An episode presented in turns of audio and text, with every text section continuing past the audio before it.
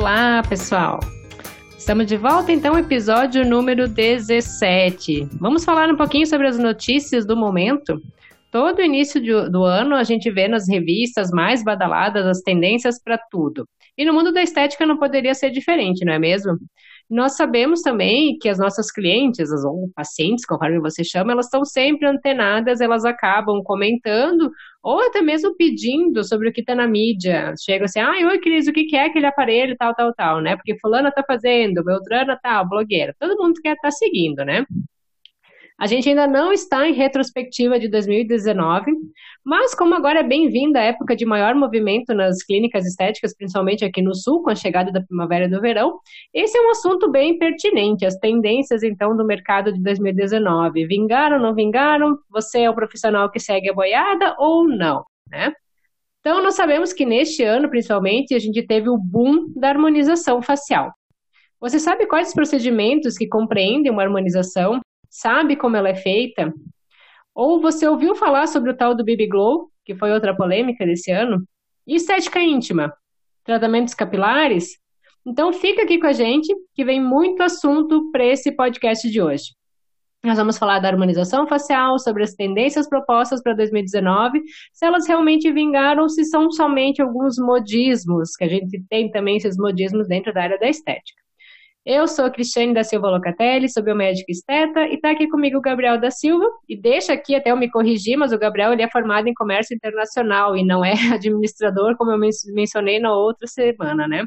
Uh, mas ele trabalhou a vida inteira nessas áreas de administração, vendas, marketing, estratégia, finanças, etc. Oi, Gabriel. Tem uma pessoa que está sempre de olho nas notícias. A gente sabe que o Brasil é um grande consumidor de produtos de beleza e também de procedimentos estéticos, procedimentos cirúrgicos, não é mesmo? Olá, Cris. Oi, pessoal. Bom, vou aproveitar que tu entrou nesse detalhe de, do, da minha formação antes de entrar na tua pergunta, né? É, sem querer ser chato e tudo mais, mas pra, é bom que o pessoal nos conheça, mas também, como eu disse, sem querer ser essa pessoa chata e tá sempre recordando o que, que é o que, que não é. Mas eh, eu realmente atuei muito pouco na área de comércio internacional. Embora quando a gente se desenvolve profissionalmente em outro país, o comércio internacional é dia a dia, não é mesmo? É, mas no que é essa parte de importação e exportação, realmente eu atuei muito pouco. É, inclusive, uma curiosidade, quando eu estava estudando, é, fazendo minha faculdade, era administração com habilitação em comércio exterior. E quando eu já estava lá pelo quarto dos cinco anos, que era o curso completo, o MEC decidiu terminar com essas habilitações e a gente foi forçado a escolher eh, entre administração ou comércio internacional. Mas eu já tinha estudado a base de ambos, né, praticamente. Então eu acabei indo para o comércio internacional porque nesse momento me parecia mais eh, interessante, enfim. Mas vamos ao que interessa. É, o Brasil realmente ele ocupa o segundo lugar é, no ranking de países que mais realizam cirurgias plásticas no mundo, perdendo apenas para os Estados Unidos. Isso é dado de acordo com a Sociedade Internacional de Cirurgia Plástica e Estética. É, e o número de brasileiros que recorre a intervenções cresce a cada ano também. Entre os fatores que justificam o aumento da, dessa procura, Cris, pelos procedimentos, está o avanço da tecnologia, claramente, que permite que os tratamentos sejam mais rápidos e menos invasivos. Com a população do país cada vez mais exigente, o mercado estético é atualmente também um dos mercados que mais cresce no país. Então a gente tem dados aqui da Euromonitor International de 2015 a 2016. O, quando o mercado de roupas, por exemplo, caiu 6,3% no Brasil, o de beleza cresceu 4,8% que foi um aumento de 1,3 bilhão de dólares naquele momento. E trazendo uns dados um pouco mais, um pouco mais atuais também, segundo a ABPEC, é, que eu já comentei inclusive da ABPEC em outro, parece que falaram primeiro ou segundo capítulo, é, que é a Associação Brasileira de Indústria de Higiene Pessoal, Perfumaria e Cosméticos. O ano de 2019, a tendência é de 1,5% a 2% de crescimento para o nosso setor. E se espera que até 2020 esse crescimento acumulado dos últimos anos seja de 14%. E também, de acordo com a mesma associação, quando a gente fala de mercado de estética, eh, não só de plásticas, como anteriormente, o Brasil é o terceiro colocado, ficando atrás só dos Estados Unidos e China. E uma situação que o pessoal não deveria nem estar de olho, mas deveria estar já trabalhando com isso, é o público masculino. Se espera que em 2019 esse mercado passe dos 6,7 bilhões de dólares. Com isso, o país seria o maior mercado no mundo nesse setor. E esses também são dados da ABPEC, Cris. Olha só que dados bem interessantes para o pessoal, então, se aprofundar, né? No mundo da estética, a gente observa quase que diariamente o surgimento da, isso, de, de novas tecnologias e muitas vezes novas modas, né? Então, a, a questão que eu quero levantar aqui é como saber se é só uma tendência passageira ou que é algo que realmente veio para ficar. Essa moda, então, o que, a gente tem que pensar? Se é esse novo, essa, esse modismo, enfim, ele tem embasamento científico ou ele é só uma invenção mercadológica para estar tá vendendo mais?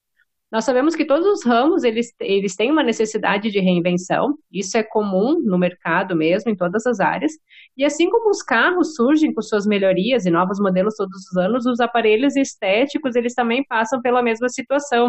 Uh, ou é um design novo, ou às vezes tem alguma funcionalidade mais interessante.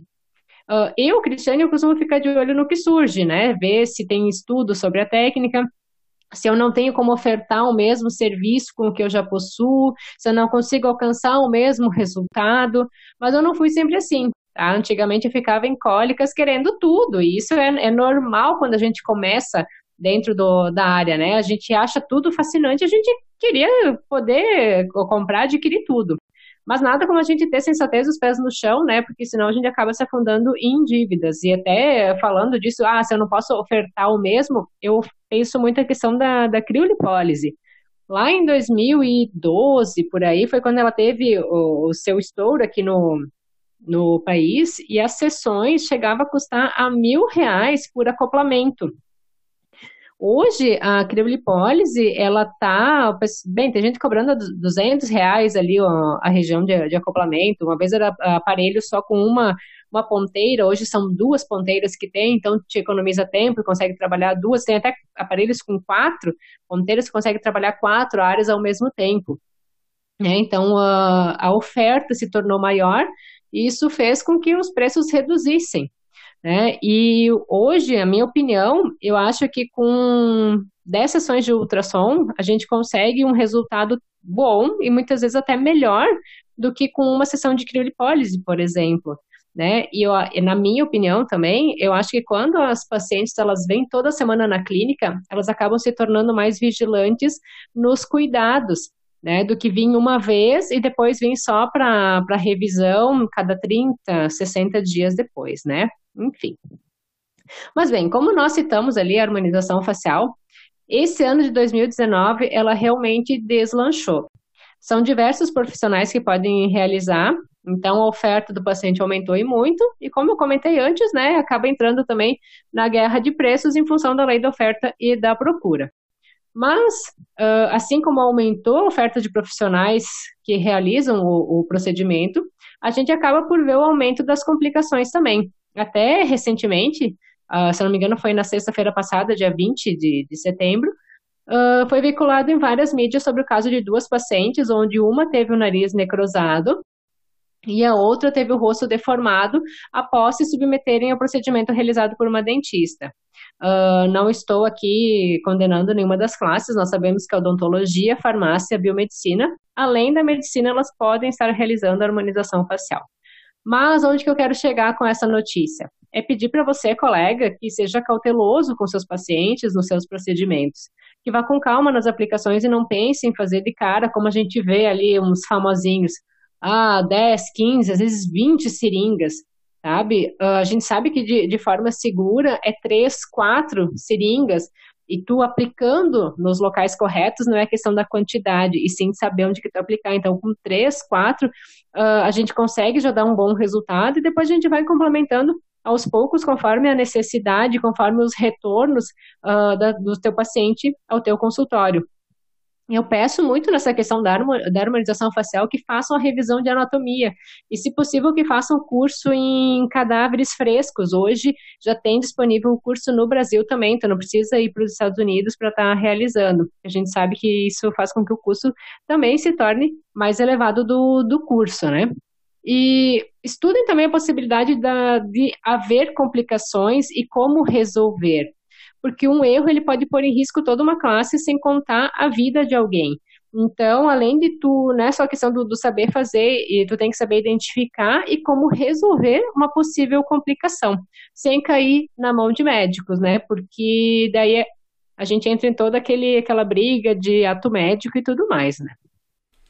Eu tava aqui pensando no caso da criolipólise, foi bem emblemático, porque realmente quem pegou esse boom inicial e conseguiu aproveitar bem isso, eh, se deu bastante bem. Só que foi um procedimento mais assim, como esses que saem agora de famosos, enfim, que o famoso faz e aí todo mundo quer fazer e depois ele acaba caindo no esquecimento, ou enfim, todo mundo começa a fazer como tu comentou e o preço acaba caindo muito e entra essa esse canibalismo, né, de ninguém ninguém quer perder e todo mundo baixa o preço e acaba tu gosta de usar muito a palavra prostituição e realmente pode pode aplicar aqui nesse caso. Mas já que a gente começou comentando os números de cirurgias plásticas, Cris, é, apostar em serviços complementares a ela também seria um bom diferencial, ou não? Ah, com certeza, porque é bem notório o crescimento do número de mulheres e alguns homens, a gente está vendo agora também, uh, que eles acabam realizando uma cirurgia estética. E o profissional que se capacitar em oferecer o tratamento pré e pós-operatório, ele vai sair na frente. Porque uh, isso é questão do que eu vejo na minha vida prática. As pessoas, se elas têm vontade, elas não vão deixar de fazer a cirurgia. Entra também aquela questão uh, da mente, a pessoa acha que vai lá, vai fazer a cirurgia e está tudo resolvido. Então ela não vai cuidar tanto da questão dos hábitos. Uh, a maioria do, dos pacientes eles querem uma uma solução imediata de todos os problemas. Eles acabam vendo isso na cirurgia plástica, né? Elas acham que vão sair de lá lindas, perfeitas e co como elas veem na mídia. Só que até ficar perfeito tem muito caminho que percorrer. O pós-operatório, é quando não for em muitos casos até a preparação do tecido para cirurgia, são raros, mas alguns médicos eles até pedem que a pessoa faça sessões de ultrassom, dependendo do tipo de gordura que a pessoa tem, faça sessões de ultrassom pré-procedimento, porque isso facilita uh, uma lipoaspiração, por exemplo. Mas é muito importante a gente fazer o pós-operatório para recuperação mais rápida né? É para facilitar o nosso metabolismo a voltar às condições normais. Então, aqui a gente entra no pós-operatório com drenagem linfática, o ultrassom, quando é pós-operatório recente, e em casos mais tardios, a radiofrequência, quando acabou ficando aquela fibrose. Então, a gente tem que cuidar um pouco a questão da temperatura, que vai estar trabalhando a radiofrequência, pode entrar uma endermo, mas principalmente ultrassom e drenagem linfática, eles estão presentes no pós-operatório. Claro, nem no caso da, da cirurgia, nem sempre o, o rápido e imediato pode ser a melhor solução também, né? E falando de harmonização, Cris, ela é feita somente com preenchedor com ácido hialurônico? É, o ácido hialurônico ele é o, o, mais usado atualmente nos preenchedores, mas existe também o PMMA, né, que a gente deve considerar, ele não é tão assustador como o pessoal pensa. Hoje já existem produtos mais, uh, produtos melhorados do que se tinha uma vez, né? Mas o preenchimento, ele parece ser estrelinha da harmonização facial. Só que todos os procedimentos que visam deixar uma face mais harmônica, eles fazem parte desse termo, inclusive a questão ortodôntica, né? Tem pessoas que têm uh, um problema ortodôntico que desarmoniza a, a sua face, então tu fazendo essa correção já melhora bastante. O que, que a gente tem, então, dentro da estética, tá? O Botox, os fios de, de sustentação ou os fios de PDO, para estímulo de colágeno, os bioestimuladores de colágeno, que aqui entra o ácido polilático, a hidroxipatita de cálcio, o microagulhamento também faz parte, a mesoterapia facial, a bichectomia e a lectomia, no caso dos dentistas que podem estar realizando. Uh, a lectomia é um nome novo que está surgindo agora, que é tu diminuir as asinhas do nariz. As pessoas que têm o nariz mais aberto, então tu consegue fechar um pouquinho as asinhas do nariz.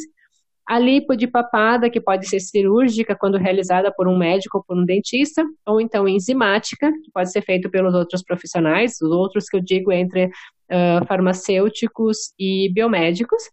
E óbvio que não são todos os profissionais que vão estar realizando todos os tipos de procedimento que eu mencionei, né? Como eu já fui ali elencando, cada, cada classe de profissional pode estar realizando. Então, cabe consultar com o seu conselho de classe o que ele permite, quais são os procedimentos, tu como um esteto que pode estar realizando, mas acima disso, tem que se preparar para poder realizar esse tipo de tratamento.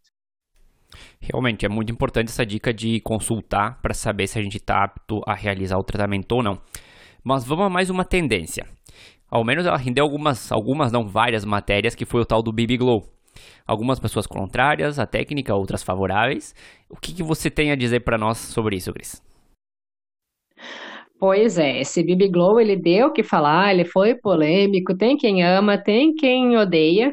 Até nesse último final de semana, eu estava conversando com uma amiga que ela está morando em Portugal e mandou um áudio, Cris, como é que tá a história do, do BB, Glow, BB Glow ali no Brasil? Porque aqui tá maior febre. Eu vi uma pessoa que fez, gente, ela saiu com uma pele de porcelana, ela estava ali impressionada, uma colega da área, uh, esteta também, enfim. Eu, Cristiane, eu não sou favorável à técnica, tá? Como é que é feito? Ele é um aparelhinho, uh, como uma, uma caneta de microagulhamento, uh, onde que tu vai aplicar sobre a pele, uh, o produto tu aplica sobre a pele como se fosse um, como um creme, depois essa canetinha de microagulhamento, ela vai fazendo as microperfurações, e o produto vai penetrando ali na, na tua pele, vai ser permeado na tua pele através dos microcanais que essa canetinha vai estar tá abrindo, tá? Então, tem a questão o quê? De acertar a tonalidade da pele, para tu não ficar com diferença de cor do rosto para o pescoço, para o colo. Uh, e também a questão de realizar a técnica de forma correta, de forma séptica e tudo mais. Uh, ele tava, é um procedimento que estava sem Anvisa, mas nesse, nesse ano acabou saindo uh, o registro, só que não é para quem já está realizando a técnica. A, Anvisa não aprovou a partir, uh, ela aprovou a partir daquele momento. Então, o que vem agora virá com registro, mas quem já executava a técnica não tem registro de Anvisa, tá? Eu, Cristiane, particularmente, eu não sou favorável à técnica. Ok, como a minha amiga falou no primeiro momento, tu fica com uma pele de porcelana. Só que eu pergunto, eu questiono, quais são os efeitos a longo prazo? Né? O pessoal que nos escuta ali do outro lado, o que, que pensa, como é que vai ser essa pele daqui seis meses, um ano, enfim, tá? Porque uh, tu tá depositando esse pigmento embaixo da pele, tá? Uh, no momento que tu uh, deposita esse pigmento, a nossa, o nosso organismo ele vai tentar fagocitar ali entre todo o processo inflamatório e recuperação da pele. Então, o que, que vai acontecer ao longo prazo com isso? Tá?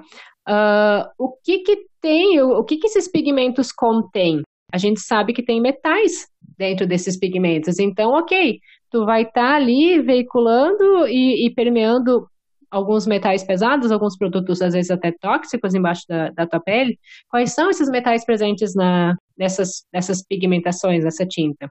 Porque a, a, propaganda, quando tu olha, né, de quem executa, diz que, ah, que é um pool de vitaminas, que tem vitamina C, que tem fator de crescimento, que tem ácido hialurônico e tal.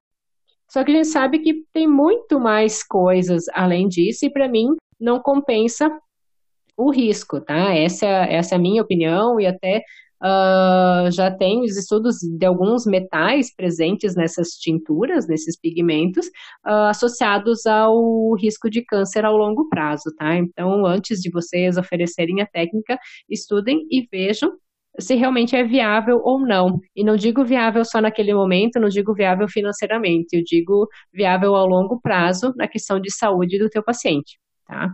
Uh, o conceito C-Built, que é uh, China Built, uma coisa assim, ele está bem em alta, né? Já que a China ela vem dominando o mercado e na estética não seria diferente. Só que aqui nós devemos nos atentar também que apesar da gente ter uma miscigenação aqui no Brasil, a gente tem uh, a influência de, de, chineses também, né? Mas é, é a minoria. Uh, a nossa pele ela não é igual à das orientais. E um produto que seja usado por elas e que faça sucesso por lá, nem sempre pode ficar bem na nossa pele, em função dessa, dessa miscigenação, tá? E o que eu penso também, eu, o que, que eu já observei, tá? O, vamos por exemplo simples, o creme Nivea. Todo mundo conhece o creme Nivea de latinha. Teve uma vez uma amiga que comprou esse mesmo creme Nivea na Alemanha. E ela disse que é completamente diferente, ele não tem a mesma textura, ele não é igual ao creme Nivea aqui do Brasil. Por que, que eu estou dando esse exemplo, tá? É um produto simples, todo mundo conhece, mas muitas vezes, quando esses produtos vêm para o mercado brasileiro, eles têm que passar por alterações em função da miscigenação e em função do sensorial. A brasileira é muito chata com o sensorial dos produtos na pele. Então, se atentem que os produtos de lá podem não ser bons para o pessoal daqui. É, acho que vai ser um assunto que ainda vai dar bastante polêmica. é, provavelmente, acredito, mas vamos passar para um que a gente sabe que é tendência, a gente, a gente até já comentou ali no começo do programa, que é o, o setor de beleza para o mercado masculino. O chamado conceito men's grooming, né? Tem linha de creme, tratamentos, produtos feitos exclusivamente para homens, tem para cabelo, rosto, mas principalmente o que tem saído muito nos últimos, não sei se meses, já estão, acho que é anos já, né? Poucos anos, mas alguns anos, que é o cuidado com a barba. Como virou moda, né? Todo, mundo que pode deixar crescer uma barba acabou deixando crescer uma barba porque ficou eh, entrou como na moda do, do rosto masculino nesses últimos eh, meses, anos. E com isso acabou surgindo também eh, novas barbearias, né? Com o conceito de, de todo esse cuidado com a barba. Eh, ela se transformou protagonista da mudança, né? No comportamento do consumidor eh, masculino, principalmente. E que os serviços antes que eram vistos como frescuras, até frescuras entre aspas, digamos, eles agora são cuidados realmente. O homem está se preocupando mais com essa parte de beleza, não só da barba, mas também de outras coisas. E as barbearias, aquelas da moda antiga, começaram a resgatar essa essência das características do homem moderno e se adaptaram a, a essa, essa nova tendência. Né? Então temos shampoos diferenciados, tônicos de crescimento, uma lista de, de cosméticos e tratamentos que também não ficam para trás em comparação com nenhum salão feminino, né? E também tem muito homem que eh, tem esse cuidado com as mãos, que faz eh, tem o cuidado com as unhas, com as cutículas e tudo mais. Cris, o que, que tu acha desse mercado masculino e desse crescimento desse mercado? Olha, realmente, eu tenho observado que em 2014 eu comecei a, a, trabalhar em Porto Alegre e eu vi o surgimento dessas primeiras barbershops, né, que, enfim, eram todas estilizadas. E entre 2018 agora 2019 é que eu acho que elas realmente tomaram conta do interior, pelo menos aqui em Guaparé foi quando eu comecei a perceber esse o surgimento desse conceito também, né? Porque antes tá o salão de feminina era aquela coisa, ai, toda estilosa e, e onde que o homem ia cortar o cabelo era mal, um, um cubículo, uma, uma portinha, ela cortava o cabelo e deu, né? Uh, então, hoje a gente vê esses ambientes com decoração uh, diferenciada, muitas vezes com um espaço ali para uma cervejinha, até com uns petiscos, enquanto o cara está esperando o horário com o seu barbeiro.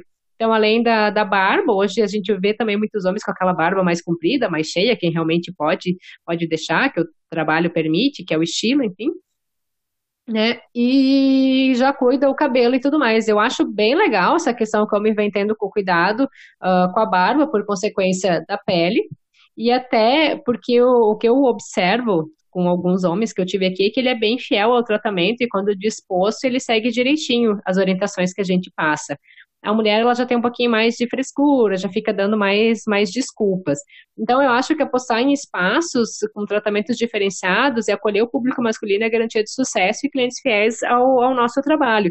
E essa, eu, como a gente sabe que tem pessoal de salão que nos escuta, uh, tu comentou a questão das unhas, tá?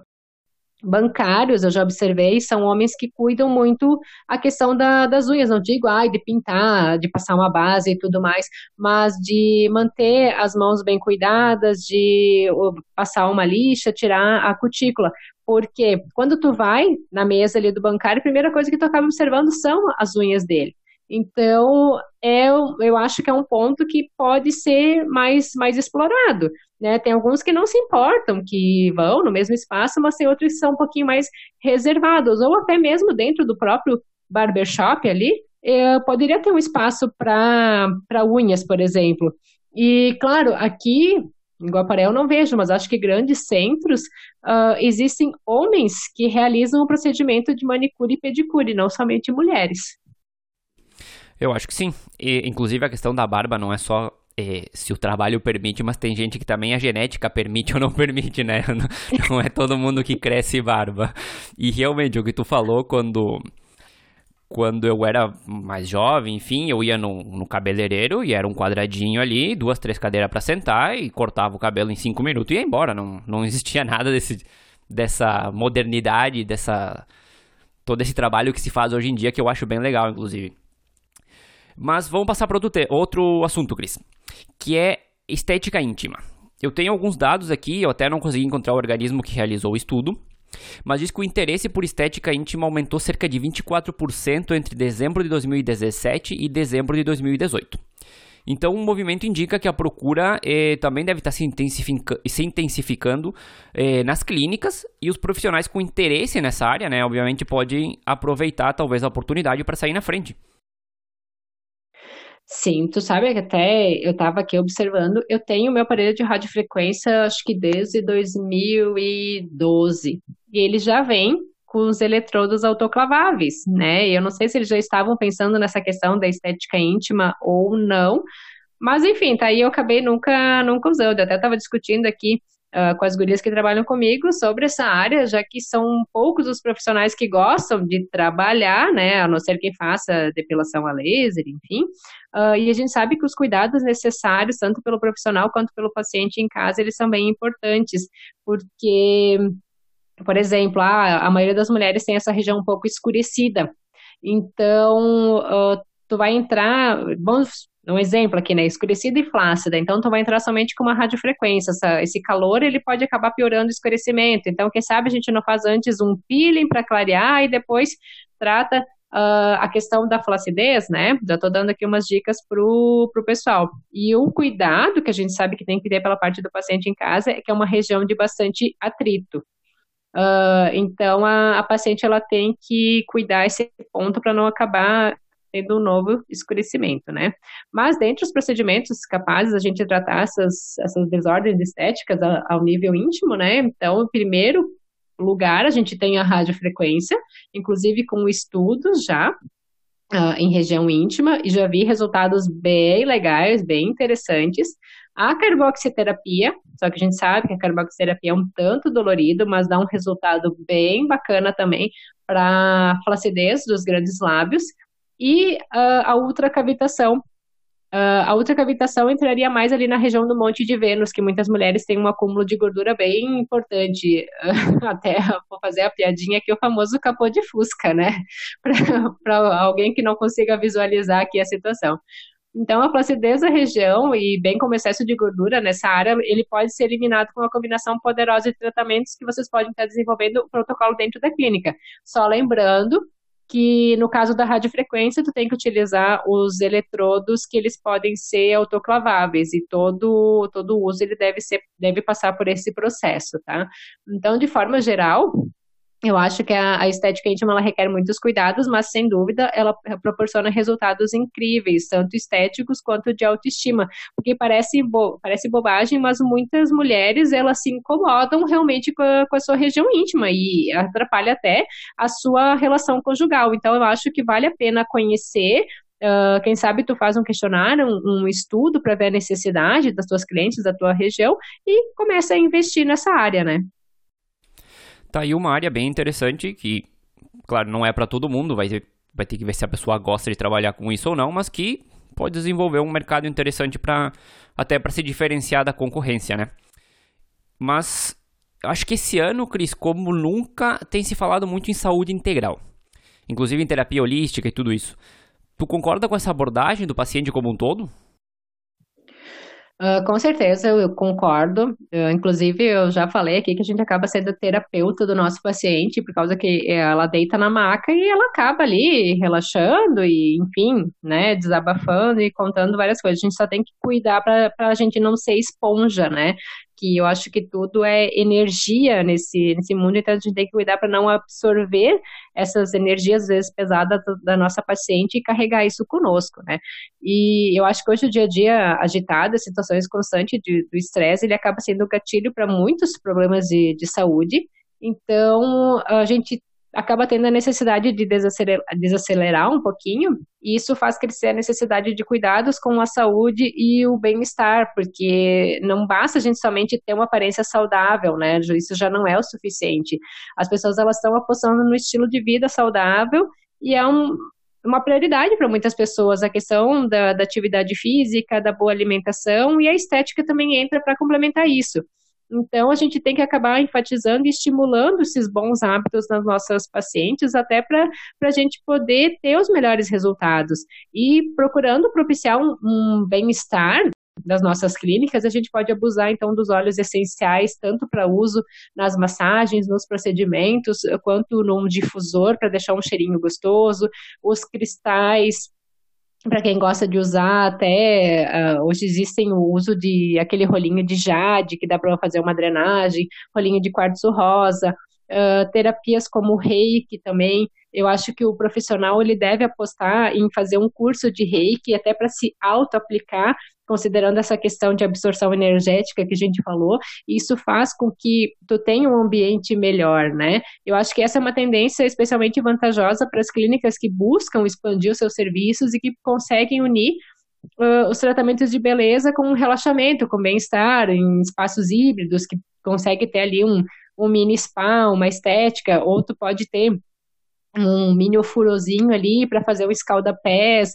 uh, um mimo, né? Acaba sendo um mimo para tua paciente, ela está fazendo, sei lá, um tratamento facial, tu acaba fazendo uma massagem no, no pé, né? Enfim, né? São coisas de, de bem-estar e um, um plus, um extra que a gente consegue estar tá oferecendo um diferencial. E, além disso, muitas pessoas estão muito na, na onda verde, utilizando produtos orgânicos. E eu acho que o mercado da beleza ele é impulsionado pelo crescimento da preocupação com a saúde, alimentação natural, e começa a consolidar, então, opções de produtos para o corpo, para a pele, para o cabelo, que são desenvolvidos com ingredientes mais adequados a esse estilo de vida saudável, que tem o selo EcoCert, uh, que não faz testes em animais e tudo mais. Então, além da preocupação com a saúde, os novos consumidores eles também estão preocupados com o meio ambiente e o impacto que os produtos que, que as pessoas estão utilizando causam nele. Muitas empresas cosméticas já estão entrando nessa onda também. Claro, bem interessante essa parte. Inclusive, estamos essa semana como a gente está gravando essa semana, para quem escutar depois, talvez não seja tão pertinente, mas estão as, eh, essa reunião da ONU, onde estão comentando justamente toda essa parte de meio ambiente, de problemas globais com, a, com o nosso clima. Né? Mas antes de finalizar, Cris, e até com medo de ser um pouco repetitivo, porque a gente já comentou isso no, acho que lá no episódio 1 ou 2 sobre o mercado da estética, a gente não poderia terminar sem falar eh, do aumento do, da terceira idade e as oportunidades e desafios que isso traz para o nosso setor também. A tendência é, uma, é que a gente tenha uma população com mais idade, com mais expectativa de vida, mas que também vai continuar a querer eh, se sentindo bem, vai querer envelhecer com saúde e também com beleza. Então é um, uma área que a gente tem que começar a trabalhar já agora, pra, porque em alguns anos a gente vai ter talvez esse boom de, de pessoas com maior idade e que vão estar procurando nossos serviços. Claro, uh, a gente sabe que a expectativa de vida tem aumentado e as pessoas elas não querem ficar velhas, elas querem envelhecer, mas não aparentar a velhice, elas querem envelhecer bem. Então, acho que toda essa questão de bem-estar entra muito. Uh, as pessoas estão mais atentas. Hoje a gente tem ali, uh, todo mundo tem um celular na mão que consegue estar pesquisando. Tu tem muita, muitas coisas boas, né? Claro, tem que saber filtrar, mas tem muitas coisas boas disponíveis na internet também que as pessoas acabam buscando. E a gente tem que se atentar ao cuidado com essa pele madura, que vai ser diferente, vamos supor, a partir dos 50, 60 anos, vai ser diferente da pele que a gente costuma trabalhar ali dos 20 aos 40, 45 anos, né? É uma pele que ela já está mais desestruturada, ela está mais desvitalizada, porque são pessoas que não tinham muito hábito de, de se cuidar, uh, não cuidavam o sol, uh, não bebiam tanta água. Agora que a gente está muito com, com essa, uh, enfatizando esse, esses cuidados, né? Então a gente tem que pensar em como tratar esse tipo de pele, em como devolver para ela as coisas que o tempo acabou tirando. Então, o mercado de, da terceira idade, eu acho que pode ser bem interessante para muitas pessoas abordarem. É, inclusive, é um dos desafios saber como tratar a pele e sem é, oferecer um milagre de que vai voltar a ter 20, 30 anos, mas sim que a gente pode ter daqui para frente um cuidado para conseguir chegar na idade que consiga chegar com a beleza, com vitalidade, com saúde, com tudo que a pessoa está, está buscando para essa etapa da vida. E também, Isso antes mesmo. de terminar, eu queria comentar que hoje, por menor que seja o negócio, ou por menor que seja essa idade onde você esteja estabelecido com o teu negócio, a presença online é fundamental. E eu não falo só de ter uma presença nas redes sociais, mas sim pensar e apostar em tecnologias que possam facilitar a vida do nosso cliente. E uma delas pode ser, por exemplo, o agendamento online, Cris. Eu acho que facilita bastante.